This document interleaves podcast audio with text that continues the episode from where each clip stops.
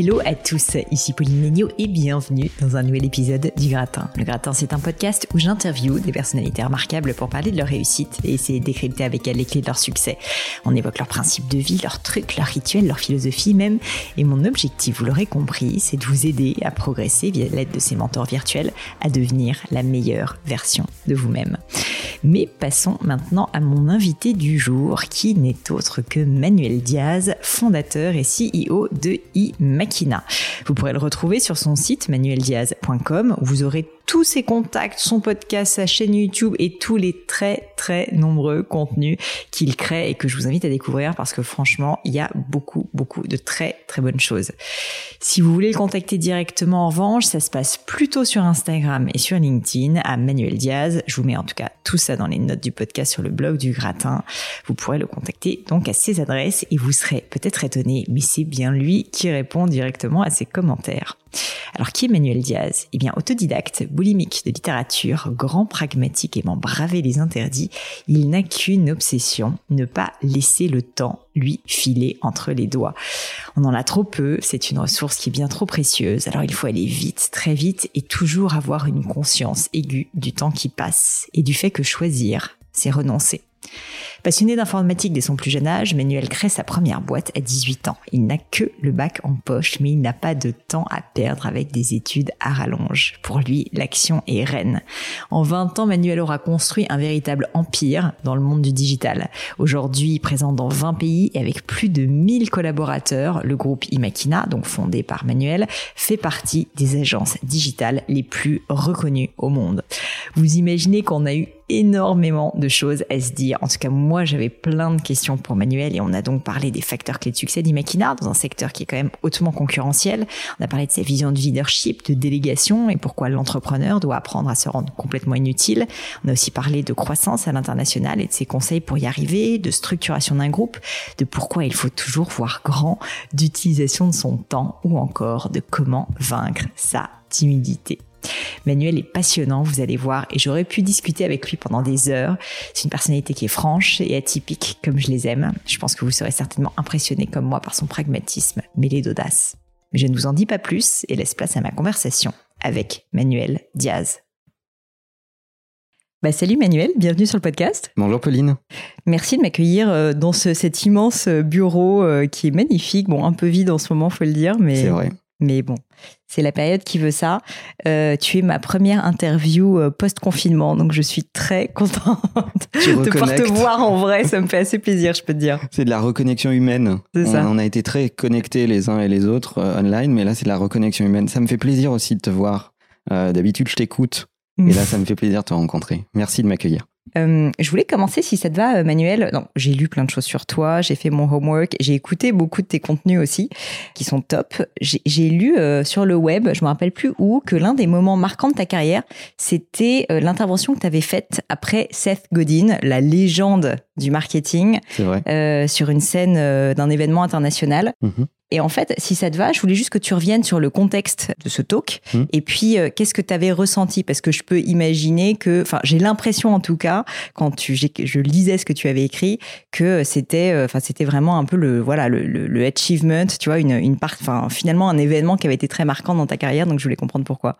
Bah, c'est vrai, c'est quelqu'un que j'ai beaucoup lu, Seth Godin. Euh, on est nombreux à l'avoir lu. En fait, il a écrit des trucs absolument fantastiques. Pour moi, il y a Permission Marketing qui mm. est absolument extraordinaire. Euh, bon, tout le monde parlera de Purple Co aussi, mais pour moi, Permission Marketing, c'est vraiment les fondamentaux euh, de, de, de, comment on doit s'adresser aux autres dans notre industrie du marketing et, et de la com. Et un jour, euh, je suis invité, je sais plus trop par qui. Euh, en tout cas, mon agent qui s'occupe des talks me dit euh, Manuel, il y a un talk sur le luxe et le digital, sur l'expérience utilisateur, comment le luxe doit approcher le digital, etc., etc. Est-ce que ça t'intéresse? Je lui dis bah pourquoi pas. Envoie-moi le, le line-up de speakers, l'agenda de la journée, etc. Et il me dit bah tu interviendrais juste après Seth Godin. Je lui dis, pardon, tu peux répéter? Et, euh, et, oui, c'était, c'était absolument euh, extraordinaire. Alors évidemment, tu te doutes, quand on a fait les, les calls en amont pour caler les speakers entre eux, t'entends la voix de Seth Godin qui est là tu vas à l'événement, euh, tu discutes avec lui avant, tu assistes à son talk. Après, on a discuté assez longuement ensemble. Euh, j'ai évidemment, en tant que, bon fanboy, euh, ma, photo de souvenir, etc. Mais oui, c'est un peu fascinant. Mais j'ai de la chance, moi. Je suis un, je suis un super chanceux. Je fais un métier dans, lequel je suis amené à rencontrer des gens extrêmement mmh. talentueux. Euh, et à les fréquenter euh, de près, puisqu'ils ont euh, souvent besoin de nos services pour leurs projets. Et donc, j'ai eu l'occasion dans ma carrière de, de, Je parle comme un vieux, là, un peu quand même. Non, avec beaucoup de sagesse. mais j'ai commencé tôt, en démarrant à 18 ans. voilà. Mais, mais j'ai eu l'occasion de rencontrer plein de gens extrêmement brillants et d'avoir la chance d'avoir leur confiance pour m'occuper de leurs coulisses avec mes mm, mm, mm. équipes. Et ça, c'est c'est fascinant quand tu peux mettre les projecteurs sur des gens très brillants euh, pour faire en sorte qu'ils soient encore plus compris, encore mieux entendus, c'est génial en fait. Mm. C'est clair. Ce, réseau que tu as dû construire, on va en parler après, mais euh, ça a l'air d'être assez impressionnant. Si ça te va, euh, bah, justement, tu me parlais un petit peu du début de ta carrière. Euh, je veux bien aller faire un petit retour en arrière et commencer à parler de, ta jeunesse. Si tu peux me dire ben, dans quelles circonstances, on va dire, t'es né? Je crois que t'es pas parisien du tout de base. Non, pas mais tu me dises justement, ben voilà, comment c'était en fait quand tu étais petit? Qui était le petit Manuel? À quoi il ressemblait? Est-ce qu'il était déjà à fond tout ce qui est marketing et tout comme ça? Est-ce qu'il était très extraverti? Pas du tout? Enfin, voilà, ce que tu peux me dire sur toi plus jeune. Écoute, euh, j'étais pas du tout, du tout euh, extraverti à un point où on s'est quand même posé la question de savoir euh, si, j'étais à peu près normal quand même. Hein. Parce que qu'est-ce qui s'est passé? T'as parlé tard J'étais Ouais, j'étais très peu bavard, même dans le contexte familial. J'ai un grand frère qui, lui, est beaucoup plus extraverti. Euh, donc, euh, deux, deux, enfants très différents. Euh, et on, m'a quand même un peu regardé de près pour savoir si, si je répondais à des normes humanoïdes, en fait. donc, donc, voilà, non, je suis tombé amoureux des, euh, de la technologie, des machines assez vite. Moi, je viens du code, ça c'est ma passion. tu te rappelles comment tu es tombé là-dedans? Parce que franchement, je veux pas te vieillir artificiellement, mais bon, tu vois, à l'époque, un enfant, euh, il, enfin, il y avait, il y avait quand même pas grand-chose. Euh, t'as as quoi T'as eu des premiers Atari, des choses comme ça? J'ai eu un, premier ordi, un Amstrad, et puis ensuite un, Commodore, Amiga. Et ça, c'est toi, spontanément, tu dis à tes parents, je, je, veux, je veux un ordinateur. Ouais, c'est et puis moi, je viens pas du tout de, je viens d'un milieu euh, moyen français. Euh, euh, mon père était artisan, ma mère dans le commerce. Tu vois, pas de facilité particulière. Avoir un ordinateur, bah, c'est déjà c'est surtout à l'époque ça coûtait cher quoi et donc euh, j'ai essayé d'en tirer profit un maximum donc il fallait absolument que je sache comment il fonctionne que je sache comment lui parler etc etc et puis j'étais effectivement euh, très très introverti en fait donc euh, plutôt bon élève, euh, je faisais ce que j'avais à faire. Et après, il y a eu des facteurs déclencheurs. On a tous des, moments de rupture dans nos vies comme ça. L'histoire a fait que je, euh, je suis allé en Angleterre assez souvent. Pendant les vacances scolaires françaises, j'allais euh, en Angleterre. Et là, j'ai découvert à, la, à la bibliothèque, j'allais dire la librairie, mais c'est du franglais, à la bibliothèque, j'ai découvert les premiers ordinateurs connectés. C'est-à-dire que bah, d'un seul hmm. coup, l'ordinateur devenait encore plus intéressant parce que on pouvait envoyer un message dans la pièce d'à côté ou à l'autre bout du monde. Hmm. Euh, et ça devenait fascinant. Et là, ça, tu vois, ça m'a, ça m'a ébloui pour le reste de ma vie. Et tu dirais que tu avais quel âge à cette époque? C'était vers 14-15 ans, quelque chose comme ça? J'avais 11-12 euh, ans. Ah ouais hmm. Donc en fait, tu te mets euh, très très tôt à voilà t'intéresser tout simplement au, secteur euh, de l'informatique à l'époque, à commencer à coder, à commencer bah voilà juste à vraiment à t'intéresser à ça. Et qu'est-ce qui fait que quelques années plus tard, euh, si j'ai bien lu euh, ce que je crois avoir lu sur toi, euh, vers l'âge de 18 ans, bah, tu te dis, OK, c'est bon, maintenant je crée ma boîte, justement dans les services web, avec ton frère en plus, si je ne me mmh. trompe pas. Qu'est-ce qui fait que tu te dis, bah, non seulement en fait, j'aime bien ça, je m'éclate, mais je peux carrément en faire un business, et puis surtout à 18 ans. Enfin, d'après ce que je comprends, tu venais pas forcément d'une famille d'entrepreneurs non plus. Non, Donc, qu'est-ce qui t'a donné, si tu veux, cette, cette envie folle de, de se dire je veux en créer un business En fait, ça tient en un mot, hein, ça s'appelle la passion. C'est-à-dire qu'elle est, quand elle est dévorante, je n'envisageais pas faire autrement. alors j'ai eu mon bac un, un peu plus tôt que la moyenne. Je me suis inscrit en médecine, ça faisait plaisir à ma maman de rêver euh, d'avoir un, fils médecin. Bon, j'ai pris les cours d'un deuxième année, euh, il fallait apprendre par cœur, j'ai appris par cœur, mais ça m'a servi à rien, si tu veux. Euh, enfin, non, ça sert jamais à rien du tout, mais c'était pas ce que je voulais faire. Pendant ce temps, je faisais le business plan de la boîte. Euh, alors j'ai évidemment embrigadé mon frère dans cette affaire parce que c'est mon aîné et que quand tu as 18 ans, tu as quand même besoin de, de, crédibilité et c'est quand même plus, plus, plus, plus facile. Mais euh, non, je ne voyais pas d'autre option possible. C'était vraiment ma, euh, ma passion. C'était le début de l'Internet commercial. On est à la fin des années 90, en 97. on voit que le web est en train d'avancer, même si les Français nous opposent le Minitel, mhm. parce que c'est ce qu'on m'a dit à la banque. Hein, on m'a dit ça marchera jamais. Internet est un repère de pédophiles. On n'est pas très loin de, ah l'affaire du trou, etc. Euh, donc Internet est un repère de pédophiles. Le Minitel, on gagne de l'argent, il y a un business model, on paye à la minute, machin, etc. Donc euh, bon, voilà. Et donc euh, refus de prêt bancaire? Ah oui, plusieurs. Ouais, plusieurs. Euh, il, a, il a quand même fallu beaucoup insister mmh. euh, pour arriver à trouver une solution et s'endetter euh, personnellement. et je voudrais remercier mon grand-père, même s'il n'est plus là, parce que sans son aide, et mon père, sans son aide, je pense que la, banque, la banque n'aurait n'aurait pas suivi. Donc c'est mm. voilà, c'est les, les, petites économies familiales euh, qui ont ça souvent au début, ouais, poussé le banquier à dire bon bah écoutez, j'ai pas tellement envie de, de, perdre des clients, donc on va aider les petits jeunes même si on comprend rien à ce qu'ils nous racontent. Euh, et donc euh, voilà, c'est cette passion dévorante qui m'a qui m'a poussé à ça. Et puis en même temps, j'avais un raisonnement assez simple qui, qui, qui, qui laissait penser que bah, si ça marchait pas étant jeune, je pouvais mm. changer d'orientation, reprendre des études, faire autre chose, etc. Mais je pense que ça fait partie de ces facteurs. Tu es entrepreneur aussi. Alors moi, je dis entrepreneur même pour les femmes, mais je ne sais pas euh, si je veux vexer personne. Hein, euh. donc, euh, tu, tu, sais, quand tu as cette idée que ce truc est en toi, ça va pas s'arrêter en mm. fait. Euh, tu, tu, sais que bah, tu t'endors en y pensant, tu te réveilles en y pensant toute la journée. C'est une, c'est une attitude et tu vas y sacrifier à peu près tout ce que tu peux y sacrifier. Et d'ailleurs, pour toi, ce ne sont pas des sacrifices. Les autres te regardent en te mm. disant mais t'es taré, t'as pas de vie, tu passes à côté de ta jeunesse, nanana. Alors t'as tout un tas de gens qui te disent que t'es en train de faire n'importe quoi. Et moi, plus j'entends ça, et plus ça me motive. Hmm. Euh, parce que quand on a cette passion-là euh, de s'accomplir finalement, eh bien, euh, on se dit, il n'y a rien de plus épanouissant. Donc je ne voyais pas d'autre option. Hmm, hmm. Ouais, tu voyais pas d'autre option, c'est vraiment ça. C'est top. Enfin, je pense que ça va inspirer beaucoup de personnes. Et en fait, euh, j'y étais vachement sensible et j'étais super contente de pouvoir euh, bah, t'avoir euh, au, micro du gratin parce que je reçois souvent des messages de jeunes qui me disent ouais, est-ce que est-ce que je me lance? Je suis trop jeune. Tu vois cette espèce de complexe en fait, de syndrome de l'imposteur permanent. Alors toi, ça faisait quand même des années, c'est pas venu tout seul que tu codais, donc tu connaissais déjà entre guillemets le métier mais ça t'a pas empêché, et non seulement ça t'a pas empêché, mais on voit le succès que tu as aujourd'hui. Du coup, si on arrive à prendre un peu de recul, je voulais te demander euh, le fait d'avoir finalement arrêté tes études à ce moment-là et de t'être consacré à ta boîte. Est-ce que c'est quelque chose que tu regrettes, au contraire, que tu trouves euh, qui a été un des facteurs clés de succès de ta carrière? Est-ce que c'est quelque chose que tu peux conseiller? Enfin, quelles sont tes réflexions sur ce sujet? Ça dépend beaucoup des gens, en fait.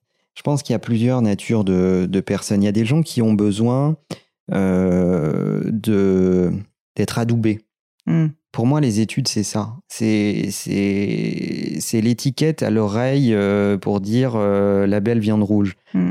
Mais ça ne, ça ne veut pas dire que ces gens sont très bons ou très mauvais.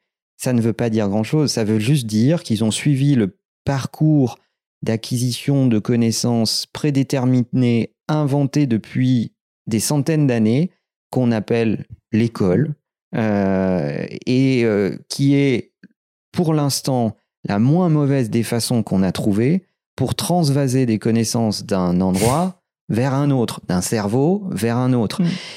Euh, mais c'est pas, ça, ça, ne, ça ne veut rien dire sur les qualités de quelqu'un. D'ailleurs, nous, chez Imakina, on recrute sans diplôme sans CV mm. parce que ça ne nous intéresse pas. Nous, ce qui nous intéresse, c'est ce que savent faire les gens concrètement et qui ils sont. ce qu'ils connaissent dans notre monde d'aujourd'hui, ça a plus beaucoup de valeur. Parce que ce qu'ils savent à un instant T et sera plus d'actualité dans 3, 4 ou 6 mois. Donc il faut de toute façon être dans, dans l'apprentissage permanent. Euh, il faut être dans une boulimie de, de, de connaissances. Et c'est dur. Mm. C'est dur. C'est comme du sport, en fait. Euh, tous les jours, il faut apprendre de nouveaux trucs. Tous les jours, il faut se remettre en cause. Tous les jours, il faut se dire qu'il y a un petit jeune qui va vouloir mm. nous pousser hors du marché et qui est, moins encombré, a moins d'impératifs, mm. euh, euh, est capable de plus de sacrifices, etc., etc. Et c'est ça qui est excitant. Mm. Moi, j'adore ce côté hustler. ce qui est excitant, c'est de se remplir le cerveau à maximum et puis aussi se prendre des calottes. Parce que, parce que Bon, bah, on te dit, tu vas te planter. Euh, on te dit, tu vas voir, quand tu vas toucher le platane, là, ça va quand même faire mal. Les airbags vont se déclencher, tu vas t'en prendre plein la tête. Mais tant que tu t'es pas pris deux, trois bons airbags dans la tête, tu sais pas quelle est cette douleur, mm. en fait. Euh, et, pour revenir à ta question, je pense qu'il n'y a, pas de, a pas de modèle. Il faut surtout regarder qui les, à qui on parle, en fait. Il y a des gens qui ont besoin de faire des études pour se rassurer. Il y a des gens qui peuvent s'en affranchir. Moi, ça a créé chez moi le syndrome de l'imposteur. Euh, c'est-à-dire que comme t'es pas, euh, t'as pas le label, on t'a pas tamponné la, gueule, eh ben, il faut que tu sois meilleur que les autres. Donc j'ai plus bossé que les autres. Quand je suis allé, quand j'ai, quand, j'étais intervenant dans des écoles prestigieuses, alors que j'avais pas le diplôme que. tu devais quand même avoir une petite fierté, quoi. Ben, en fait, tu te dis, mais c'est dingue. C'est dingue. Et je commençais mes cours d'ailleurs en disant, mais je, suis sous-qualifié par mmh. rapport à vous. Euh, mais on va quand même essayer d'échanger et d'apprendre des trucs ensemble. Donc, tu vois, le, parcours linéaire, c'est pas tellement ça, mais il y, en a qui en ont besoin, d'autres moins. Euh, ça dépend vraiment de ton caractère, je trouve. Euh, et il n'y a pas d'âge pour entreprendre. Mmh. Et je trouve que on, fait trop de jeunisme en ce moment. En ce moment, d'ailleurs, il y a une vague qui dit si t'es pas entrepreneur, t'as raté ta ah vie. Ah bah là, en ce moment, c'est. Euh, je, trouve ça proprement insupportable. De la même façon que je trouvais insupportable euh, ce que euh, l'image sociale était de l'entrepreneur quand moi j'ai commencé. Quand moi j'ai commencé à la fin des années 90, donc le, le web a pas fait son œuvre, on sait, le mot start-up n'existe pas, enfin on sait pas ce que c'est, etc. Entrepreneur, c'était entrepreneur du BTP, de toute façon. C'est ça, c'est exactement mmh. ça. Et on te regardait en disant, tu montes ta boîte, ah ouais, ça veut dire qu'il y a vraiment, tu dois être tellement nul que personne veut te donner un job, quoi. C'est-à-dire que t'as quand même pas essayé à la mairie, aux espaces verts ou un truc comme ça. Euh, tu vois Ça me fait penser à euh, Brel. Il y a quelqu'un qui m'a dit une fois, je t'avoue que je me rappellerai pas qui, qui m'a dit un entrepreneur à l'époque, c'était soit quelqu'un qui avait pas le choix, soit quelqu'un qui avait pas besoin. Parce qu'en gros, c'était soit des gens qui avaient pas mal de sous et du coup qui avaient pas besoin de, bah, de, de, ils pouvaient vivre de leur passion, et puis ceux qui n'avaient pas le choix parce que bah, vraiment, en fait, euh, ils étaient obligés, soit ils étaient tellement passionnés qu'ils étaient obligés de bosser dans ce secteur, soit effectivement, c'était parfois parce qu'ils n'avaient pas fait d'études. Et donc, euh, je trouve ça marrant de se dire à quel point le paradigme a changé et maintenant, c'est au contraire euh, devenu limite plus cool que de faire. Mais trop. ouais. C'est devenu trop cool. Moi, je prédis des générations de dépressifs mm. parce qu'on leur dit aujourd'hui que tout le monde peut être entrepreneur. Je ne le pense pas. Je ne pense pas que tout le monde puisse être entrepreneur et je ne pense pas que ça soit une fatalité. On n'a pas besoin d'être entrepreneur pour réussir sa vie. On peut être intrapreneur, vivre à côté d'entrepreneurs, partager leur aventure. La première chose dont ont besoin les entrepreneurs, c'est des équipes. Mm. Il n'y a pas de leader sans follower.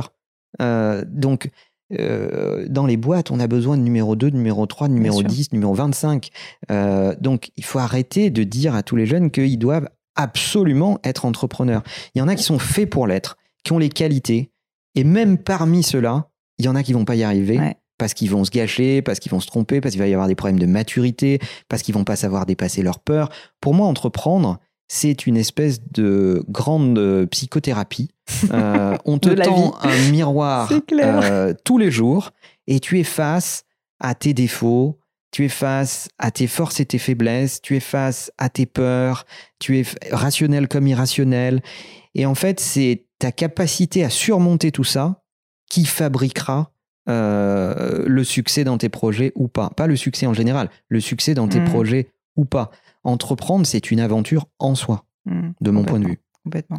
Écoute, j'aime beaucoup ce que tu dis et j'espère que les auditeurs vont, euh, vont en prendre euh, bien compte parce que c'est vrai que c'est pas un discours commun, finalement, ce que tu dis là. Et je trouve que c'est intéressant de, de rappeler que finalement, on n'est pas obligé, enfin, pour trouver du sens dans son job, on n'est pas obligé d'entreprendre. On peut bah, déjà accompagner un entrepreneur, comme tu le disais, ou juste trouver un sens ailleurs. Donc, Merci pour le message. Et tu m'as fait une belle transition parce que je voulais évidemment commencer euh, à parler évidemment de Imakina, euh, mhm. donc euh, ton grand succès quand même, qui est devenu un acteur incontournable du, du, monde du digital. Donc en 20 ans à peine quand même quand il pense, c'est assez dingue. Et alors j'ai une question peut-être un peu stupide, tu vas me dire, mais en fait, je vois tellement de boîtes qui se sont lancées dans le secteur du digital. Enfin, c'était, euh, c'est devenu quand même un Eldorado pour beaucoup. Bien sûr. Euh, il y en a des, je sais pas s'il y en a des millions, mais en tout cas, il y en a des centaines de milliers sans, problème. Si on prend beaucoup de recul une fois encore, qu'est-ce qui fait pour toi les grands facteurs clés de succès? Alors, j'imagine que c'est très compliqué de répondre, mais les grands facteurs clés de succès qui font que toi, Manuel, avec Imakina, bah, tu as réussi à construire une boîte aujourd'hui qui a, si je me trompe pas, euh, plus d'un millier de collaborateurs, euh, qui est euh, un peu partout dans le monde, mmh. qui est une vraie référence en, marketing digital. Et, qu'est-ce qui fait que ben, 99,9,9% de ceux qui se lancent dans ce domaine ou qui se sont lancés parfois à la même époque que toi se sont plantés? Il y a plein de facteurs, mais je vais, je vais essayer d'en citer quelques-uns. Mais déjà, on sait qu'il y a un taux de mortalité dans la création des boîtes, quel que soit le secteur, pas que le digital, mmh qui est assez élevé dans la première année, puis dans les cinq premières années. Euh, pourquoi? Parce que dans la première année, tu valides à peu près ton modèle. Euh, nous, on a été rentable dès la première année. Euh, et puis, on a fait des trucs complètement has-been. Tu te rends compte qu'on allait voir des clients, on leur envoyait des factures et ils les payaient. complètement has-been comme modèle économique. mais ça a marché en fait. Donc voilà, nous, euh, on a fait, on a procédé comme ça. Euh, aujourd'hui, je sais qu'on doit être obsédé par le fait de lever de l'argent, de se donner du temps, etc. Je rappelle quand même qu'une startup, techniquement, c'est une boîte en faillite. Ça hein, fait. faut quand même pas oublier. Et après, on injecte de l'argent dedans et on se dit, pour boucher les trous, quoi. Est-ce qu'on va euh, avoir le temps de prouver qu'il y a un modèle économique? Mm, parce mm. qu'il faut injecter de l'argent, il y a un niveau d'investissement nécessaire pour le temps de rencontrer son marché. Bon, je caricature un peu, mais, euh, mais, mais on n'est on n'est pas très loin de ça. Nous, on n'est pas du tout procédé comme ça. Donc ça, c'est la première chose. Donc vous avez été rentable from day one, quoi. Ouais, dès la première année. Le premier bilan, euh, mm. il y avait des résultats. Euh, donc ça, c'est la première chose. La deuxième, c'est que on n'était pas absolument collé à des, à des modèles d'entrepreneuriat appris à l'école, quoi. Donc on a euh, beaucoup drivé l'entreprise au bon sens, euh, au réalisme et à la passion. Euh, alors évidemment, après, tu apprends, quoi. C'est-à-dire que comme tu n'as pas fait de cours de finance, etc., etc., bah, tu es obligé de bosser quand tu as fini ta journée pour driver ta boîte. En fait, tu as mmh. deux jobs. Tu as créer ta boîte, satisfaire tes clients, engager tes premiers collaborateurs, manager. Donc ça, c'est toute la journée. Mm. Et le soir et la nuit, euh, ben, apprendre ce que tu n'as pas appris par ailleurs pour essayer de driver l'avenir. Donc tu gères le présent et mm. le futur. Donc ça, c'est ton occupation le jour et la nuit. Tu m'as dit que tu dormais pas beaucoup, donc. Euh. Non, moi je dors à peu près 4 heures en moyenne. Euh, c'est mon, c'est mon 5 heures, c'est une grosse nuit. Voilà et sans souffrir, euh, pas de perte de productivité. Enfin, c'est vraiment ton besoin. C'est mon rythme. C'est mon rythme. Bon, ça aide à lire beaucoup, ça c'est sûr. ça donne du temps. Ça donne du temps. Les journées commencent très tôt. Euh, voilà, donc ça, ça, ça, ça, donne du temps. Euh, mais euh, donc ça, c'est un premier facteur. Le deuxième, c'est de essayer de comprendre son marché avec humilité. Hmm. Je pense qu'il y a quelque chose qui a beaucoup, euh, qui, a, qui, a, été très important dans notre histoire. C'est aussi l'internationalisation, comprendre que notre secteur, nous qui sommes une agence conseil en business digital, euh, on a compris que rester en France allait être un facteur de faiblesse. Donc l'internationalisation, ça a été un sujet très très important. donc dépasser ses frontières, euh, aller sur d'autres marchés, mm. voir le dynamisme d'autres marchés, profiter euh, de, marchés qui vont plus vite que le tien, etc., etc., et construire autour de cette internationalisation qui nous amène aujourd'hui à être dans plus de 20 pays, etc. etc. Ok. Euh, ensuite, c'est tous les jours avoir la passion de ce qu'on fait. Ma passion n'a pas à décliner. Et évidemment, quand, tu, quand ta boîte grandit, que tu changes ta, ta condition sociale, euh, moi qui viens d'un milieu modeste en province, tu vois, euh, avec le temps, ben, j'ai gagné plus d'argent, mmh, mmh, j'ai mmh. eu plus de moyens. J'ai évidemment déménagé à Paris, mais pas pour me faire kiffer d'être à Paris, pour suivre le marché. Notre pays n'ayant jamais fait sa décentralisation, euh, il fallait être là. Et donc, je suis venu à Paris et j'ai, j'avais pas de passion pour Paris, au, contraire d'ailleurs. et, et c'est le propre d'un entrepreneur de se dire bon bah, ça me fait un peu peur, c'est pas mon truc, etc. Mais je vais dépasser ça et je vais en faire un avantage. Euh, aujourd'hui, euh, quand je suis loin de Paris, et ça m'est arrivé assez souvent dans ma vie, euh, Paris me manque au bout de 72 heures, en fait. L'odeur, les rues, l'ambiance, etc. J'adore Paris. et donc, transformer les difficultés en opportunités, je pense que c'est aussi un, un, truc qui est caractéristique de la capacité à s'en sortir un peu plus, etc. Et puis après, il y a une histoire de bon tempo aussi, c'est d'être euh, sur le bon segment de marché au bon moment, avec la bonne offre, euh, etc. Et puis, euh, je crois, pour en citer un dernier, c'est les équipes, c'est la capacité à s'entourer. Mm, mm. Moi, mon, vrai job tous les jours, c'est de, sélectionner les talents, mm. de, les voir, de les sentir, et pas que au recrutement, tous les jours. Quels sont leurs moments de vie? tout ça. C'est quoi leurs difficultés dans la vie en ce moment? Euh, c'est quoi leur challenge? Ce qui les excitait hier va peut-être pas les exciter demain. Euh, c'est de faire du sur-mesure pour les carrières à maximum, mm. d'être le plus accessible possible. Moi, tous les collaborateurs de l'agence ont mon mobile, chat avec moi dans, Workplace. Euh, je ne suis, pas, je suis pas enfermé, claque-muré dans un bureau devant des, des, fichiers Excel. Mm. Ça, ça, m'intéresse pas du tout. Et je pense que quand tu continues à être un entrepreneur et que tu ne te transformes pas en patron, gestionnaire, euh, ça met un dynamisme dans ta boîte qui l'aide à surmonter les difficultés mm. du marché, de la crise, parce qu'on s'est quand même tapé l'explosion de la bulle des années 2000, la crise économique. Bah, euh, là, on va en vivre une autre. Hein, euh, avec euh, le Covid, etc. On voit bien qu'on est dans une, dans une crise, mais moi j'y vois plus une opportunité.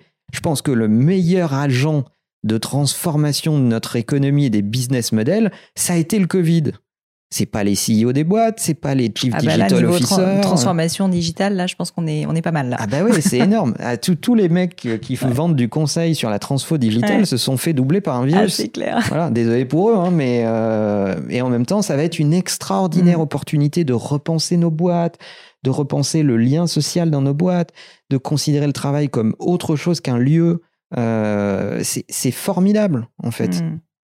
J'ai mille questions. Allons-y. J'ai mille questions. Euh, alors, un point que j'ai trouvé euh, assez fort dans ce que tu disais, c'est donc, euh, tu disais que c'était aussi la passion qui avait fait, bon, l'une des raisons qui, qui, faisait que tu étais toujours aussi impliqué, évidemment, et qui était une des raisons du succès de, de Imakina. En fait, ce que je trouve intéressant, c'est que quand tu parlais au début, tu disais ta passion, finalement, c'était l'informatique, le code, etc. Comment est-ce que du coup tu fais concilier ça avec le fait que ton job il a complètement évolué? Parce que maintenant, alors j'ai compris que tu n'es pas patron, enfin tu es entrepreneur patron, mais, euh, mais je pense que c'est une question importante pour beaucoup justement d'entrepreneurs quand ils passent, tu vois, de, ben, en gros, je fais à je fais faire. Et du coup, maintenant, euh, ma vie, c'est autre chose. Et puis, euh, ma passion, ça va être quand même un peu autre chose. Alors, y a, je crois qu'il y a deux dimensions dans cette question, si je ne me trompe pas. La première, c'est comment on passe d'un mec autiste qui parle à des machines à un mec qui va conseiller de grandes marques. je l'ai pas dit comme ça. mais bon, je t'aide. Euh, et ensuite, comment on scale en fait, comment on va grandir, etc., euh, etc. Tout en restant passionné, quoi. Tout en restant passionné. Alors, euh, la, la, première partie de la question, c'est qu'à un moment, moi, je fais partie des ultra timides. Pourtant, j'ai fait des, des, confs aux US devant des salles euh, euh, à Las Vegas, euh, devant des salles de 3000 personnes. En plus, après, après Seth Godin, donc avec une petite pression. donc, ça te met un peu de pression. Donc, comment on passe de ça à ça? À un moment, quand tu te dis c'est la seule voie possible, la seule voie possible, c'est surmonter cette peur, surmonter cette peur d'être jugé, surmonter cette peur, toutes les peurs qu'il y a derrière cette timidité, et tu te dis, mais en fait, le désir qui se cache derrière cette peur de s'accomplir est plus grand que ma peur, donc j'y vais, euh, c'est là hmm. que tout change. C'est là que tu commences à déployer tes ailes et à montrer vraiment un peu plus ton envergure, hmm. etc. Bon, voilà. Donc à un moment, c'est un déclic. Je pense qu'il faut euh, se, se, regarder. Tu sais, c'est des, fois, tu, vis des scènes dans une vie où tu, où tu, tu, es l'acteur de la scène, mais c'est un peu aussi comme si tu la regardais de l'extérieur et tu te dis, mais je peux pas être con à ce point. Tu vois, je rêvais de dire ça, j'ai pas osé le dire, c'est quand même mmh. dommage. À force de gâcher des opportunités, de gâcher des rencontres, des mains tendues, des, etc., tu finis par un moment te dire, c'est trop con. C'est trop con ça me fait trop mal. Cette, j'avais cette opportunité il y a deux ans, je l'ai pas prise. Je me souviens, ça m'a encore laissé des traces mémorielles. Il faut que je le fasse. Il faut vraiment que je le fasse. Donc ça, c'est le premier élément. Le deuxième élément sur comment on fait évoluer sa compétence de base et comment on scale. Euh, parce que j'ai lu plein de trucs sur d'autres entrepreneurs, euh, moi j'ai un leitmotiv dans la vie qui est de faire en sorte d'être le moins indispensable possible. C'est-à-dire que moi je suis ravi euh, d'arriver au bureau et de me dire qu'on n'a pas besoin de moi. Hmm. De voir que des réunions ont lieu, je suis pas dedans, que des décisions se prennent et je suis pas dedans. Moi j'essaye d'être complètement inutile. Mais est-ce que ça a toujours été le cas? Non, évidemment au début, tu as besoin de faire. Et tu es même, moi j'étais même dans un modèle un peu contrôle fric. Euh, parce que ta connaissance, tu l'as construit sur le fait de faire. Euh, donc tu as besoin de faire. Mais très vite, tu comprends que ça va te mener pas très loin. Parce que tu peux pas te démultiplier. Donc, euh, comment tu vas faire quand tu vas avoir trois clients? Tu peux pas faire trois euh, meetings en même temps. Comment tu vas faire quand tu auras besoin de compétences que tu n'as pas? Bah, Il va falloir développer la confiance, la qualité de briefing, la relation de travail, la complémentarité. Donc, très vite, je pense que c'est un, des conseils que je donne le plus souvent. Euh, c'est se mettre dans la peau d'un mec qui se dit si je ne suis pas là, ça tourne quand même. et il faut que ça tourne c'est l'antithèse de l'ego. C'est, euh, tu en dis souvent pour diriger des boîtes, il faut un énorme ego, etc., etc. Mais en fait, pour moi, c'est tout le contraire. Oui, il faut de, l'ego, oui, il faut savoir où tu vas, oui, il faut pas avoir peur de tes opinions et de ta stratégie, mais ton boulot de dirigeant, c'est définir le cap et la stratégie, c'est pas d'être dans les micro-détails de tout. Sinon, euh, si tu recrutes des gens pour qu'ils ne soient que des bras et pas des cerveaux, ça sert à rien. Les, mmh. Tu vois, recrute des machines. Euh, moi, je, veux, des gens autour de moi qui sont plus intelligents que moi, qui vont plus vite, qui ont des processeurs qui calculent plus vite que le mien, euh, qui ont euh, plus de RAM que moi, pour faire une analogie tech, et, et, qui, et, qui ont voilà, une vitesse de processing très, très, très élevée, auprès desquels je, je me sens plus fort, plus intelligent par leur compagnie par leur, euh, parce qu'ils vont compléter mes idées, parce qu'ils vont s'opposer à moi. J'insiste un peu dessus parce que je trouve le sujet ultra intéressant et je sais qu'il y a beaucoup d'entrepreneurs qui, euh, en fait, comprennent ce que tu dis intellectuellement. Mais tu vois, le gut feeling, c'est qu'en fait, ils ont envie euh, de ne pas être indispensables. Ils savent que, que, ce que tu dis est vrai. Mais en fait, ils peuvent pas s'empêcher. Ils ne peuvent pas s'empêcher parce que, parce que, ben voilà, c'est leur boîte, c'est leur bébé, c'est leur truc. Et du coup, ils deviennent complètement euh, aigris euh, dès que quelqu'un fait quelque chose euh, tel qu'il ne l'avait pas imaginé. Et, et toi, tu as réussi à faire ce shift, alors qu'en plus, d'après ce que tu dis, tu étais un peu contrôle fric au début. Donc, je ne sais pas si tu arrives à essayer de, de, de donner quelques clés, peut-être, pour qu'on essaye de se dire, bah, en fait, comment est-ce qu'à un moment donné, tu te dis plus, OK, c'est ça qu'il faut que je fasse, mais je le fais? Bah, Un truc, une, une phrase que j'ai volée, évidemment, mais c'est One is better than zero. Mmh. À un moment, euh, il vaut mieux que ça soit fait différemment, euh, pas comme tu l'aurais fait toi, etc., mais fait plutôt que pas fait. Euh, parce que ça met de l'entrain, ça met en mouvement. La différence entre les bonnes idées et les mauvaises idées, c'est les bonnes idées, elles sont en mouvement. Les mauvaises idées, elles sont dans un carnet, sur un iPhone, à l'état de gestation, mais elles ne sont pas vivantes. Mm. Et un truc qui bouge pas, c'est mort. Donc moi, ce que, ce que, ce que j'attends euh, de, de, mes équipes, c'est qu'elles mettent les trucs en mouvement. Euh, c'est, euh, tu vois, un truc qu'on dit souvent, break things, but do it fast. donc, c'est exactement ça. C'est plante-toi, fais des, mais fais-le, fais-le. Sinon, tu n'essayes pas. Et c'est pas en étant, en restant coincé dans ton cerveau, dans ta tête, en imaginant toutes les hypothèses, que tu vas arriver à apprendre quoi que ce soit. Il faut mm. faire, faire.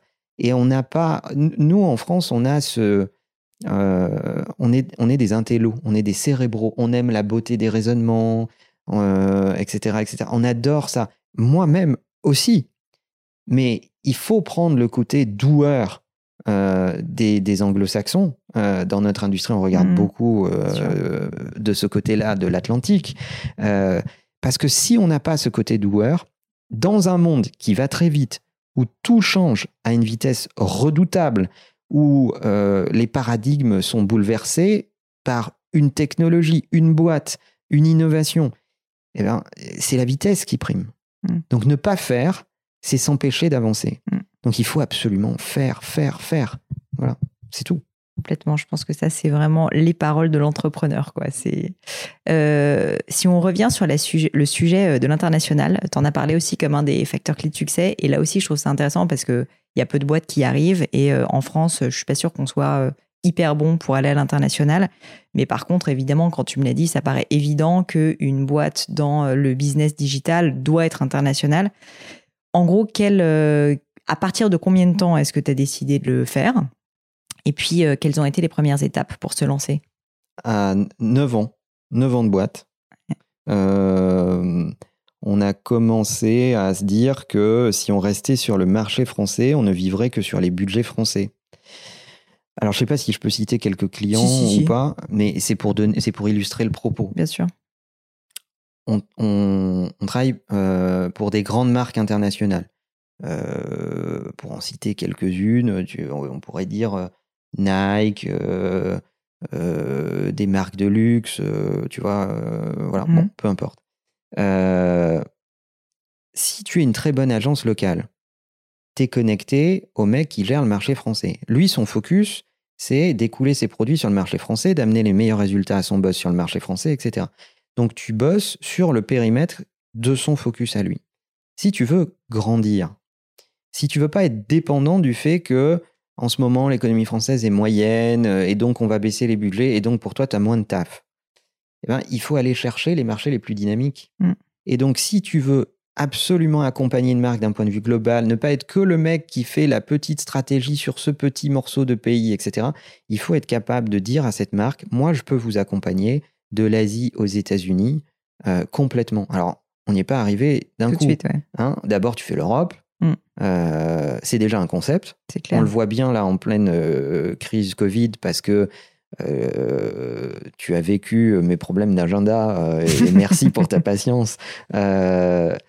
Bah, l'Europe, elle, elle, est un peu théorique sur certains aspects. Le droit du travail n'est pas le même, mm. euh, le droit social n'est pas le même dans tous les pays, etc. Ça a été un énorme travail pour nous de coordonner cette crise euh, dans, même au sein même de l'Europe, alors que notre épine dorsale chez Imakina, elle est quand même euh, très européenne. On s'est construit sur l'approche Europe continentale au début, et puis ensuite l'Asie, et puis ensuite les États-Unis, et puis le Moyen-Orient, etc. Donc la seule façon de faire les choses en grand euh, et de capter les moyens et les budgets qui vont en face de grandes idées globales, c'est de s'internationaliser et de dire à une marque, je suis capable de t'accompagner dans une stratégie follow the sun, euh, où finalement, euh, quand tu regardes les bureaux d'Imakina, eh ben, il y a toujours un Imakinien, c'est comme ça qu'on appelle nos collaborateurs, debout, H24-7, pour répondre à un client. Hmm. Et ça, donc en fait, vous l'avez fait du bureau de Paris, mais en proposant à vos clients euh, d'élargir quoi le, le Attention, hein, petite précision, le siège français est à Limoges et ah, reste à Limoges. Ça fait plaisir. Tu vois, je suis né à Limoges, on a démarré à Limoges, le siège français reste à Limoges. Paris n'est qu'une succursale. D'accord. Donc en fait, de Limoges, de le dire comme ça. Hein. c'est clair, c'est énorme. Euh, ouais, mais du coup, en fait, vous l'avez pas fait parce que je pense qu'un risque aussi parfois, c'est de vouloir ouvrir des bureaux à tout va quand on débute. Et là, je vois, bah, comme souvent, d'après ce que je comprends dans, dans, ce que tu fais, beaucoup de pragmatisme au sens où tu commences en fait en restant là où tu es, mais tu vas aller euh, démarcher en disant bah, je peux ouvrir, euh, ouvrir en fait mon offre un petit peu plus largement. Quoi. On a construit notre croissance internationale sur nos clients. Hmm. Moi, je me souviens, un client qui a beaucoup compté dans notre histoire, c'est Business Objects. C'était euh, créé par Bernard Liotto, un Français, euh, et c'était les prémices de la data intelligence. C'est lui qui a écrit un bouquin fabuleux, je ne sais pas si on le trouve encore, qui s'appelle Transformer la donnée en intelligence puis en profit. Euh, je ne sais pas si on le trouve encore, mais c'était. Et, on est dans, dans, dans, dans, les années 2000 hein, quand il dit ça. Mmh. Donc c'est il y a 20 ans. Hein. Oui, il est un peu quoi. Qu'il a revendu à SAP. Ben, on a construit notre croissance sur nos clients. Les, nos clients adoraient ce qu'on faisait pour eux en France et ils disaient Mais putain, merde, j'ai une agence là en Italie, ils sont nuls. Euh, il faut que je les briefe quatre fois, ils vont, ils, sont, ils vont moins vite que vous. Vous pourriez pas m'aider? Et alors nous, on, lui disait, mais j'ai pas de bureau en Italie, mais bien sûr, par contre, je peux t'aider. Et donc, c'est à partir de là que tu commences pragmatiquement à construire ton internationalisation sans forcément être présent physiquement là-bas. Mm-hmm. Mais à l'heure du web, euh, faire euh, un site e-commerce, une page web qui marche pour le marché italien, tu peux le faire depuis euh, Paris ou euh, nos gens le retrouvent, hein, on, s'en fout. Ou Limoges en l'occurrence. Ou Limoges. Mm. Euh, faut arrêter avec Limoges. Hein, mais c'est une très belle ville. voilà. Je n'irai peut-être pas jusque-là, mais, mais c'est oh. agréable d'y vivre. Il y a une bonne qualité de vie. et donc, et, et, donc voilà, on a, on a démarré comme ça. Et puis après, quand ça devient sérieux, c'est-à-dire que tu as des clients qui disent Ah, mais c'est génial, vous l'avez fait vachement bien et tout ça vous dirait pas qu'on structure euh, des relations de travail euh, ensemble? Bah si, bah regardez, bah moi je peux ouvrir un bureau, ça me coûterait tant, vous mmh. pourriez m'assurer quoi comme contrat? Et, tu te retrouves à coopérer avec tes clients mmh. dans le premier sens du terme et ils, ils deviennent euh, des sortes de business partners et ça nous est arrivé plein de fois. J'ai cité Business Objects, mais Unilever et plein d'autres marques qui sont clientes chez nous. on on, nous ont aidés dans notre croissance. On, essaye d'avoir des, des réunions de clients où on ne parle pas du tout de leur projet, on parle de l'agence. on leur dit, mais qu'est-ce que vous aimeriez que Imakina fasse pour vous simplifier la vie? Et tu as des mecs qui disent, ah ben en ce moment, là, moi, je suis pas du tout, du tout content de ce que j'ai comme prestation euh, euh, de business digital à Dubaï. Euh, vous m'aidez dans 13 pays d'Europe euh, ça m'aiderait vachement que vous y soyez. Mm. Bah ok, allons-y, c'est quoi le plan? Qu'est-ce que vous pouvez faire? Qu'est-ce que moi je peux faire? Comment on peut faire ensemble? Voilà, c'est comme ça qu'on mm. a fait. Je ne sais pas si c'est comme ça qu'il faut faire, mais je dis, c'est comme ça qu'on a fait. Moi, je dis toujours, il y a trois façons de faire les choses. La bonne façon, la mauvaise façon et ma façon. Donc euh, voilà, je, je, ne sais pas si c'est comme ça qu'il faut faire, mais en tout cas pour nous, ça a fonctionné. Mais et, alors, est-ce que question subsidiaire pour toi, est-ce que cette euh, méthode en fait d'inclure les clients pour euh, finalement vous faire évoluer, a été aussi utilisé pour développer ton activité sur d'autres secteurs Parce que tu me parlais bah, du fait que finalement vous êtes donc euh, un groupe maintenant mhm. euh, avec euh, un certain nombre de secteurs d'activité. On parlait de votre rôle d'agent aussi, par exemple pour des youtubeurs, etc. Mhm. En fait, ce sont plein de métiers qui se sont ajoutés avec le temps et qui font aussi que la boîte a vachement grandi. Mhm. Donc tant au niveau, on va dire géographique qu'au niveau vraiment sectoriel. Ça aussi, je trouve ça intéressant de savoir. Ça vient est-ce que c'est l'idée qui vient de toi ou tes collaborateurs ou en fait vous partez toujours du client comme ça? Moi, notre passion, c'est de résoudre les problèmes de nos clients. Et comme le marché avance, bah, au début, euh, tu fais des sites web parce qu'ils n'ont pas de site web. J'ai même appris à des clients à envoyer des emails. Il faut quand même le savoir au tout début. Hein. Euh, parce qu'ils savaient envoyer des fax, mais pas d'emails. Euh, donc tu fais des sites web. Et puis ensuite, les clients te disent Bon, bah, c'est super, j'ai un très beau site web et tout, mais il n'y a pas assez de gens qui le voient. Ah ben tiens, on va dans le marketing digital. Donc la question de comment on drive du trafic, le SEO, etc., etc. Enfin, toutes ces questions-là. Et puis ensuite, ils disent, ah ben c'est super, je fais des sauts dans le temps à chaque fois, mmh. hein, mais ils disent c'est super, mais comment ça, les gens qui passent sur mon site web pourraient devenir des leads? Donc comment je peux leur prendre un tout petit peu de données, euh, mmh. si possible proprement, euh, pour continuer la conversation avec eux et les intéresser à mon business? Ah ben tiens, tu rentres dans le CRM, dans les logiques de lead generation et de lead nurturing, hop, un autre métier. Euh, et ça s'appelle Imakina Direct. Mm. Et puis, euh, comment je fais parler de mes produits hors de mes écosystèmes? Ça, c'est les, les créateurs de contenu ou influenceurs. C'est Imakina Influx. bah, tiens, oui, on a des super créateurs de contenu dont on est agent qui peuvent parler de certaines marques, certains produits, qui vont amener du trafic, de la visibilité, et le value for money est des fois meilleur que l'approche publicitaire, en tout cas complémentaire. Moi, je ne pense pas que ça se substitue, mais en tout cas, c'est très complémentaire. Et en fait, notre passion, c'est de résoudre les problèmes de nos clients à maximum, en restant très verticaux sur ce qu'on sait faire, euh, dans une approche très intégrée, et, c'est de créer de la valeur pour nos clients. Nous, on est ravis quand un de nos clients nous dit, mais attends, en 14 mois, j'ai fait 230% de croissance. Euh, c'est sûr que il est content du service, quoi. Voilà. et tu es là et tu dis, bah, c'est super. Et en plus, comme on s'est comité euh, avec eux, on est aussi ravis parce que on a aligné nos intérêts avec eux. Donc, euh, quand ils gagnent, on gagne. Hmm. Et c'est ce qui nous permet d'ailleurs de sélectionner nos clients. Euh, pour donner une idée, je sais que ça choque plein de gens, mais moi, j'ai pas peur de donner le chiffre. On disqualifie 80% des demandes entrantes. Pas parce que les dossiers sont nuls ou que, etc., etc., mais parce qu'on veut être sûr d'être aligné avec les objectifs de nos clients, d'être sûr d'apporter de la valeur d'être sûr d'être complémentaire et d'être dans une relation qui n'est pas une relation marque-prestataire, mais qui est une relation de partenaire de business. Hmm. Personne ne connaîtra mieux la marque qu'eux. Bien sûr.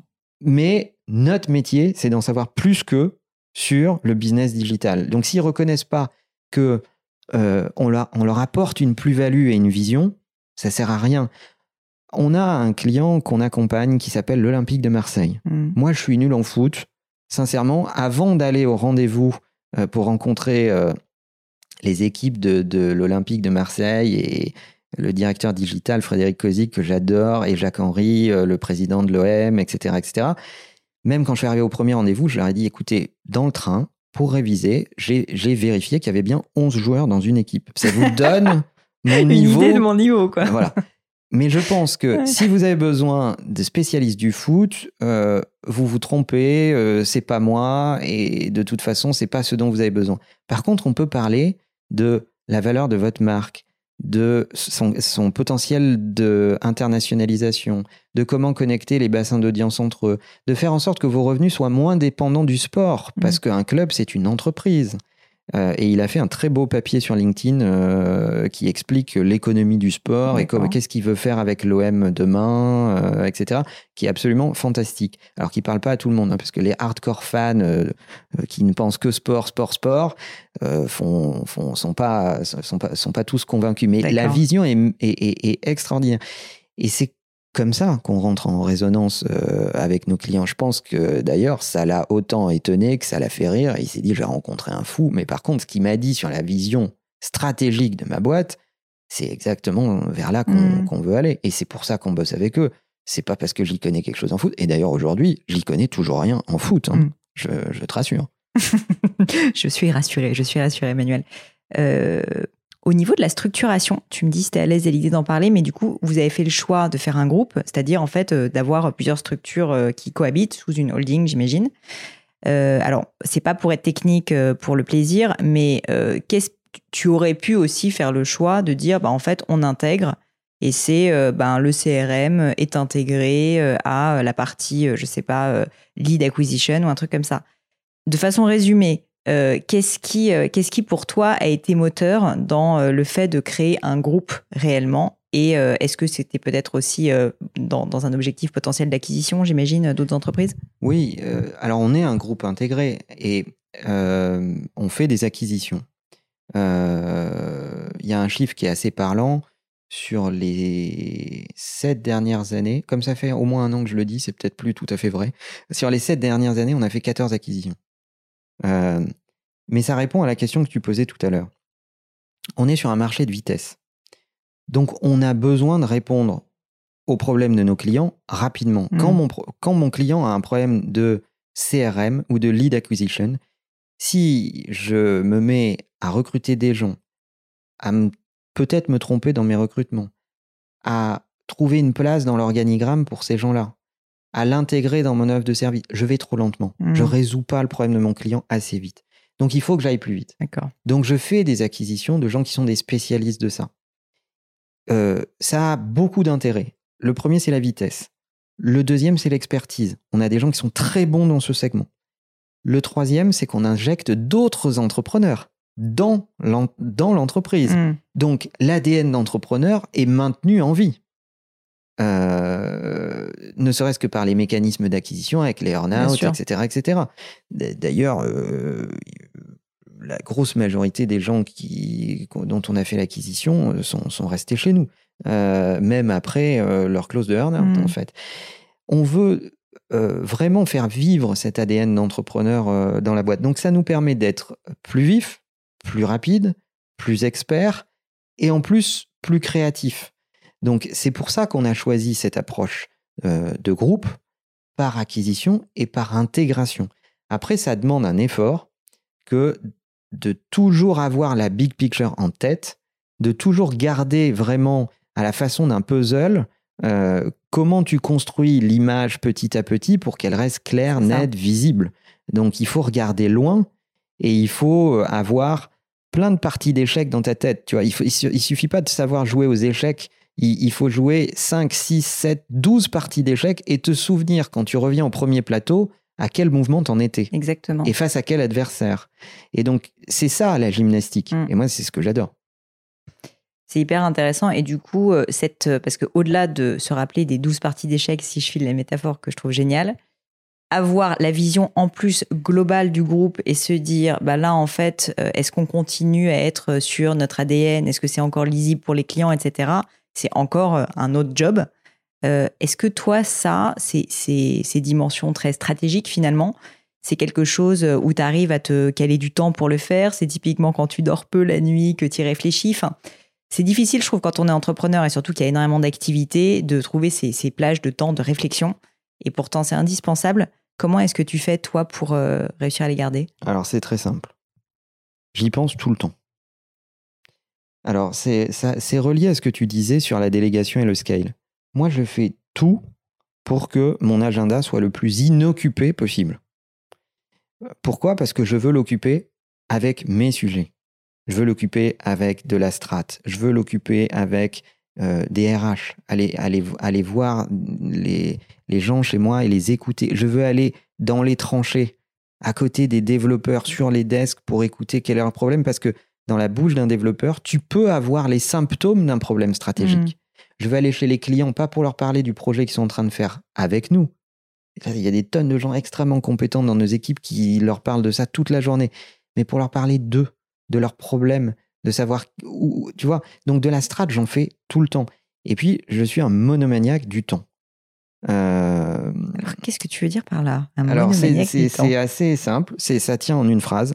La seule chose qu'on peut pas te rembourser dans la vie, c'est le temps. Tu peux perdre de l'argent, tu peux perdre des biens matériels, etc. Mais le temps, on ne peut pas te le rembourser. Donc, il y a, y a, une légende qui n'en est pas une d'ailleurs, euh, qui fait que moi, dans mon Google Agenda, mon slot euh, de rendez-vous de base, c'est 8 minutes. Donc là, je suis assez flatté, je t'avoue. mais là, c'est l'exercice qui veut ça. Mais c'est, mais c'est justement pour avoir ce luxe, ce luxe de passer du temps choisi. Mm. Euh, mais souvent, quand je rencontre des, des, jeunes collaborateurs de l'agence pour la première fois, etc., ils, demandent comme ça dans les bureaux, ils disent Mais c'est bizarre, le request meeting que j'ai reçu, c'est 8 minutes, il y a une erreur. Et là, tu as les mecs qui leur disent Non, non, il n'y a pas d'erreur, tu vas voir. Et il m'est arrivé une ou deux fois, je raconte une anecdote. Hein. incroyable, c'est trop euh, Il m'est arrivé une ou deux fois d'avoir des gens qui rentrent, qui viennent euh, ici dans le bureau, ou, qui me disent euh, Bon, on a rendez-vous ensemble, par contre, on n'a que 8 minutes, je ne sais pas si je vais y arriver, etc. Et je leur dis Assieds-toi. 8 minutes, c'est trop court pour me dire ce que tu as à me dire. T'es d'accord? Il me dit Bah oui, euh, j'ai préparé des slides, alors ça aussi. Moi, je leur dis Arrêtez les slides. Hein. Euh, moi, j'ai pas besoin de slides. Tu me parles, tu me regardes dans les yeux, tu me parles, j'ai pas besoin de slides euh, pour réfléchir. je pose mon iPhone sur la table, je mets un chrono à 8 minutes et je lui dis Maintenant, tu ne parles plus pendant 8 minutes. Et à la fin, il a trouvé le temps long. En 8 mmh. minutes, on fait beaucoup de choses. Beaucoup, beaucoup de choses. Donc moi, je suis un, une espèce de monomaniaque du temps. Euh, je fais aucun déj client. Je ne vais à aucun événement. Hmm. Je ne fais aucune soirée. tout ce qui se dit la nuit ne verra jamais le jour. C'est ma devise. Euh, donc, euh, alors je dis pas qu'il n'y a pas des gens de chez nous qui y vont, Hmm. qui participent à l'écosystème, Ouais, etc. Mais moi, j'y vais pas. Y a évidemment que Imakina a besoin d'y être, mais pas moi. Moi, c'est pas ce qu'attendent mes clients et mes actionnaires et mes partenaires de moi. Hmm. Euh, moi, je, je traite le temps comme la denrée la plus rare euh, de notre existence. On a une existence qui va tellement vite et qui va tellement, tellement être anecdotique.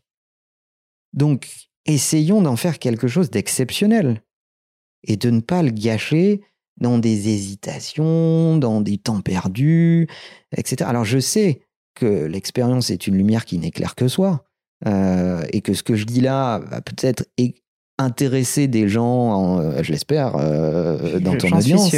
Mais après, il y a la pratique. Il y a des tonnes de gens qui le comprennent, mais qui ne le font pas. Ça les empêche pas d'aller prendre des apéros les jeudis soirs, surtout en ce moment, bah, ils sont en manque d'apéros et de terrasse, là, euh, et, et de rester deux heures et trois heures, Mhm. euh, etc., etc. Moi, je sais pas faire ça. Ouais, mais c'est juste pas quitter. Enfin, tu vois, je veux Ouais. dire, peut-être eux n'ont pas cette, ce besoin aussi de, de, de, de, de- faire euh, en Mais, permanence. quoi. mais dans ce Mhm. cas-là, il faut être honnête.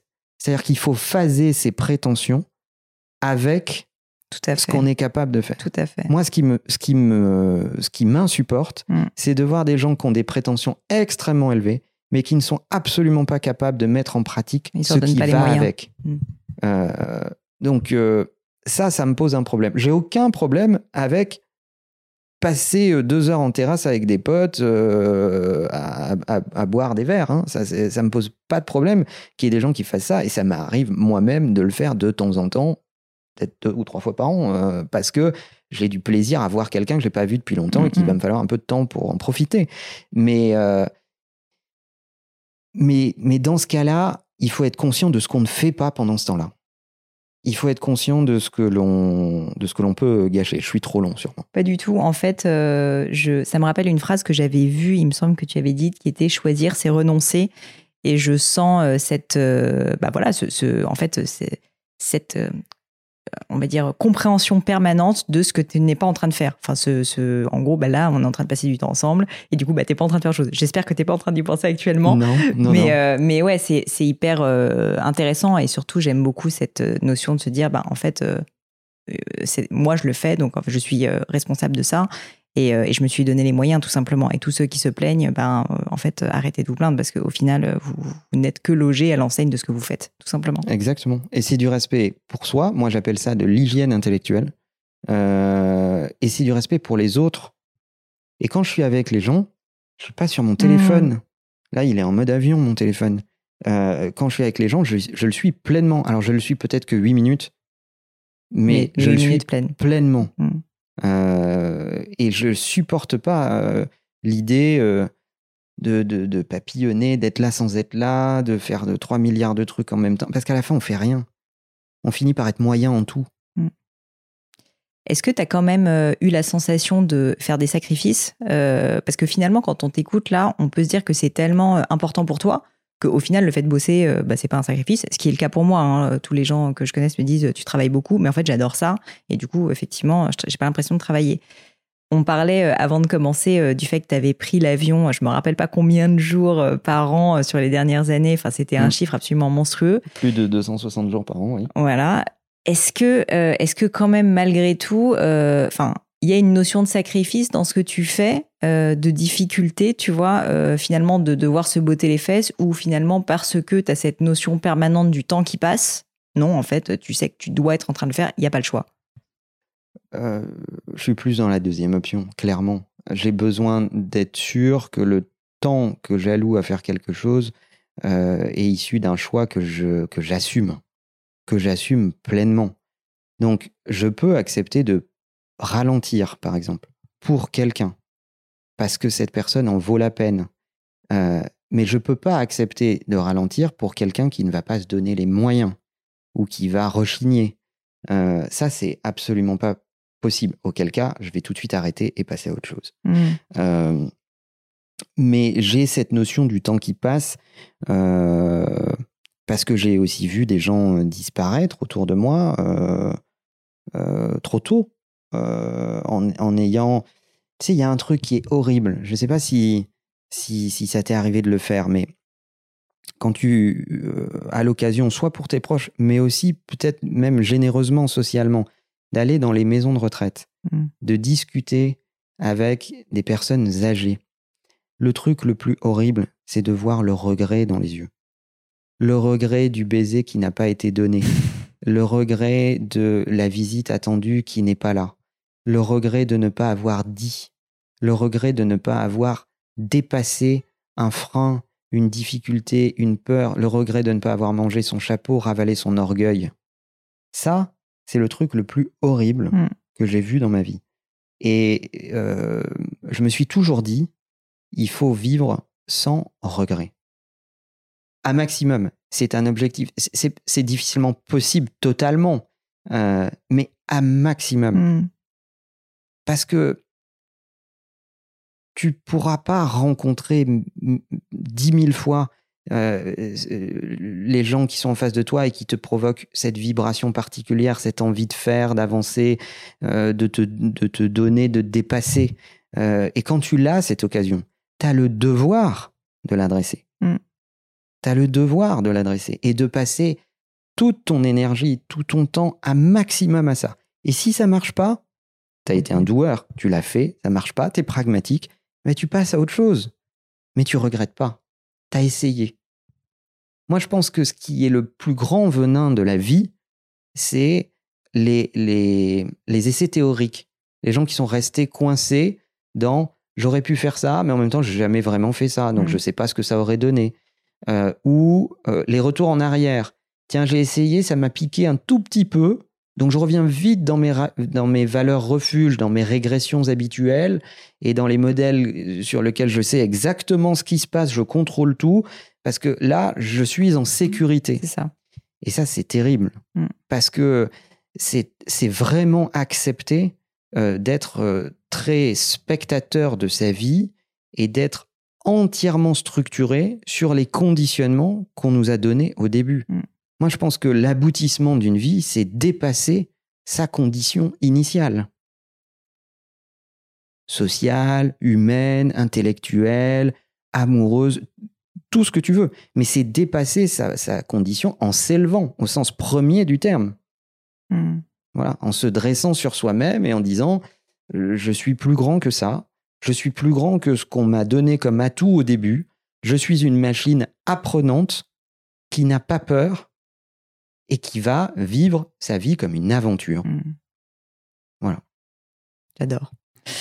Écoute, euh, justement, la machine apprenante, c'est un sujet que j'aime beaucoup. Et, euh, toi, en plus, euh, bah, tu es l'exemple même de quelqu'un qui a appris tout seul, autodidacte.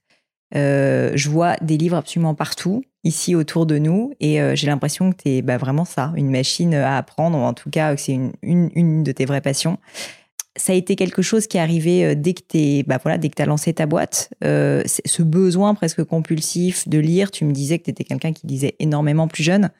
Est-ce qu'aujourd'hui, ça reste complètement moteur? Est-ce qu'il y a une lassitude qui s'est installée? Euh, Est-ce que, voilà, est-ce que tu peux me parler en fait de cette nécessité finalement d'apprendre qui t'est très propre? Bah écoute, je vais, je, vais reprendre une métaphore de mon coach sportif on, dit toujours il faut boire un litre et demi ou deux litres d'eau euh, par jour. Et, donc, euh, on lui posait la question euh, il n'y a pas longtemps Tiens, t'arrêtes pas de boire, t'as soif, t'as soif à ce point Et il dit Bah non, j'ai pas soif. Mais c'est comme une voiture. T'attends pas de plus avoir d'essence pour mettre de l'essence dedans. Eh ben, c'est pareil avec la connaissance. En fait, le modèle dans lequel on a été élevé au siècle dernier, c'est que tu passes un morceau de ta vie euh, au tout petit, c'est la petite école, la petite enfance, on t'apprend les règles de vie en société. Bon, la connaissance, c'est un prétexte. Mmh. Un autre morceau de ta vie à mettre de la connaissance de ton cerveau. Tout ça se finit autour de 25-30 ans, ça dépend de la longueur de tes études. Et puis ensuite, tu vas exploiter cette connaissance pendant 30 ou 40 ans de carrière. Ce modèle ne tient plus. Donc, c'est pas possible parce que on ne peut pas exploiter ce qu'on a appris il y a 25 ans. Ce qu'on a appris il y a 25 ans n'est plus très valable aujourd'hui dans notre industrie. Je puis on n'a plus le sentiment de grandir aussi. Donc, et puis on se nourrit pas, mm. on devient plus aigri, etc., etc. Donc moi je considère que il faut apprendre tout le temps, apprendre sans arrêt, être curieux, curieux de tout. Euh, J'aime pas trop les interdits, de façon générale, dans tous les domaines. Euh, ma seule limite, c'est ce qui va te dégrader, te faire du mal ou, être illégal. Euh, mais j'ai besoin d'avoir cette curiosité-là. Et, et, oui, ça passe, ça passe par les livres, mais moi, je peux, je peux lire n'importe quoi. Hein.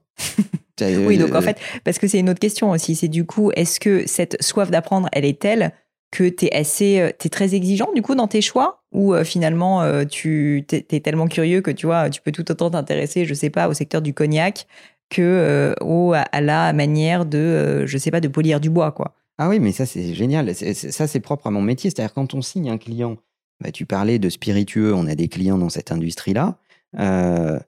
Bah, tu vas visiter des lieux extraordinaires, tu rencontres des paysans qui font du vin, qui va se transformer en champagne, euh, tu visites des vignes. Moi, j'ai une, une curiosité telle que je peux lire 15 euh, bouquins sur euh, la vinification du champagne parce que j'ai un rendez-vous dans 15 jours hmm. avec le maître de chez de Dom Pérignon, de Roderer ou de Bicard Salmon. J'en ai cité trois, comme ça on peut pas me dire que... voilà. C'est pas la télé ici, t'inquiète pas. et donc, et, donc oui, je peux lire ça, mais il m'est arrivé... Donc je suis très sélectif dans ce que je choisis parce que bah, quitte à me nourrir, bah, autant me nourrir avec les ingrédients que je choisis. Donc, tu, vois, il y, a une pile à portée de main. c'est ce que j'ai lu récemment. Il y en a d'autres dans mon sac. Euh, bon, il y en a partout, quoi. Donc, j'essaye de, lire des trucs euh, qui m'intéressent euh, ou qui peuvent m'intéresser. Des fois, si ça m'intéresse pas, je vais vraiment avancer en lecture rapide et je vais le tomber vraiment hmm. vite. Ouais, t'as pas, pas honte de dire, ok, là c'est pas bien, je passe quoi. Je ouais, ou c'est pas pour moi. Hmm. C'est même pas que c'est pas bien. c'est juste que moi, bah, ça, ça marche pas avec moi. je, suis, je, je, suis pas très intelligent, donc euh, il y a des trucs qui m'intéressent. Là, j'y vais à fond. Et il y a plein d'autres trucs très intéressants, mais où moi, j'arrive pas à réveiller quelque chose là-dedans. Et là, c'est plus compliqué pour moi. Mm. Euh, mais oui, le tarif, c'est euh, le tarif habituel, c'est 4-5 livres par semaine, quoi. Donc, euh, il faut que j'ai lu. Mais, mais il m'est arrivé d'être dans des situations où j'avais vraiment rien sous la main, ou épuisé mon carburant. Je peux lire le dictionnaire. Hein.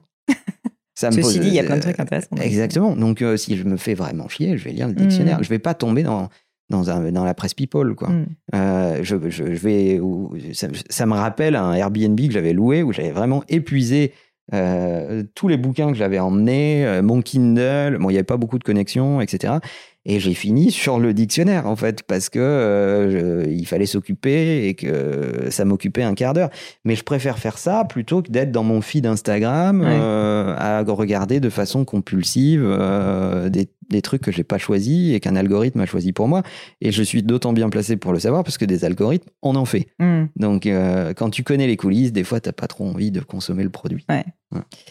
Alors tu m'amènes du coup à une question que je, pose souvent, qui est le livre ou les livres qui t'ont le plus marqué. J'imagine que pour toi, ça pas être facile de m'en citer un ou deux, mais si tu devais faire un choix, tu vois, un bouquin qui vraiment a transformé euh, ta vie, quoi, un, bouquin qui t'a profondément euh, changé. Alors sur le plan du business ou en général? Ça peut être, euh, honnêtement, ça peut même être à titre personnel. Ok, alors je vais, je vais, qu'est-ce que je vais citer? Je vais en citer deux un truc business. En plus, c'est un, un pote, donc euh, je suis obligé, euh, tellement c'est fabuleux. C'est le Start with Why de Simon Sinek. Obligé, parce que c'est vraiment euh, tellement puissant comme méthode de raisonnement. Voilà. Et le deuxième, qui est le banquier de Platon. D'accord. Parce que je pense. Alors raconte-moi, explique-moi quand même, parce que c'est la première fois qu'on me sort du Platon. C'est vrai? Ouais. Ah merde. Bah non, non, euh, justement, euh, je suis intéressé. Parce qu'on fait rien sans amour. Et le banquet de Platon, c'est l'amour sous toutes ses formes, l'amour théorisé, l'amour évoqué par les plus grands euh, philosophes de l'époque. On est en, je me souviens plus, mais genre 380 avant Jésus-Christ. Hmm. Et tout est dit. Tout est dit. Le carburant des êtres humains, c'est l'amour. Qu'ils le veuillent ou pas. Ceux qui n'en ont pas eu assez, ceux qui en ont eu trop, euh, ceux qui le cherchent désespérément, ceux qui l'ont sous les yeux et qui ne le voient pas. Euh, mais c'est pas autre chose que ça. Même la défiance, même la haine, même euh, l'opposition, c'est une expression de, de, mal-être face à l'amour. et on se construit sur ses faiblesses. Et, et le banquet, il y a tout. Il y a tout dedans. Donc il faut sincèrement dropper tout ce que vous êtes en train de faire. vous sortez le banquet de Platon. Vous sortez le banquet de Platon. Ça coûte pas cher, c'est disponible en poche sous tous les formats. Euh, les ayants droit sont plus là. Euh, donc, et, et, et lisez-le. Hmm. Lisez-le. Euh, et ça t'a fait prendre des décisions, je ne vais pas être trop personnel, mais ça t'a fait prendre des décisions dans, ta vie personnelle, du coup, ce genre de, de, réflexion? Bien sûr. À commencer par le fait que pour moi, l'amour n'est pas un genre.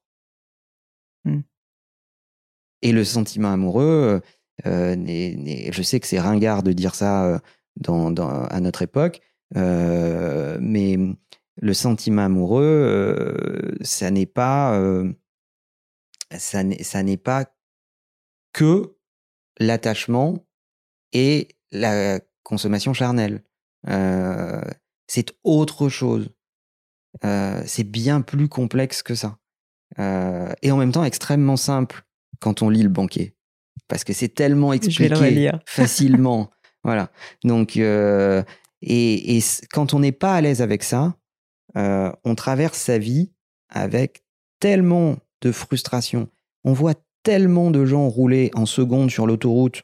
Euh, c'est dommage. Des potentiels gâchés. Mm, mm. On en voit énormément. Alors des fois, la frustration est aussi un, beau catalyseur. La frustration permet de se dépasser, etc. etc. Mais quand même, quand mmh on est plus à l'aise, quand on vit les choses telles qu'on les ressent, euh, quand on se défait du regard euh, de l'autre, quand on a conscience de la rapidité à laquelle tout ça va passer, etc., etc., on remet quand même un peu les choses dans l'ordre et on se dit, waouh, je respire, je suis mieux. Écoute Manuel, je t'ai pris déjà un peu trop de temps, mais euh, je trouve que c'est un, bon mot de la fin. J'aimerais juste te poser une dernière question euh, avant de te demander tes contacts, etc. C'est euh, si tu as quand même quelque chose dont on n'a pas parlé, un message que tu veux peut-être faire passer, quelque chose, voilà, une maxime, des mots de sagesse, quelque chose que tu auras envie de partager à, cette audience du gratin, qu'est-ce que, qu'est-ce que ça serait? Ah, une phrase d'Oscar Wilde J'aime bien cette euh, phrase-là. Il faut avoir des rêves assez grands pour ne pas les perdre de vue à travers le temps. Je la connaissais pas. Elle est, elle est, il a vraiment l'art de la formule hein, à chaque fois. Je, je, trouve que c'est mm. que que c'est bien dit euh, et en même temps c'est Oscar Wilde. Alors euh, comment comment on pourrait le dire mieux?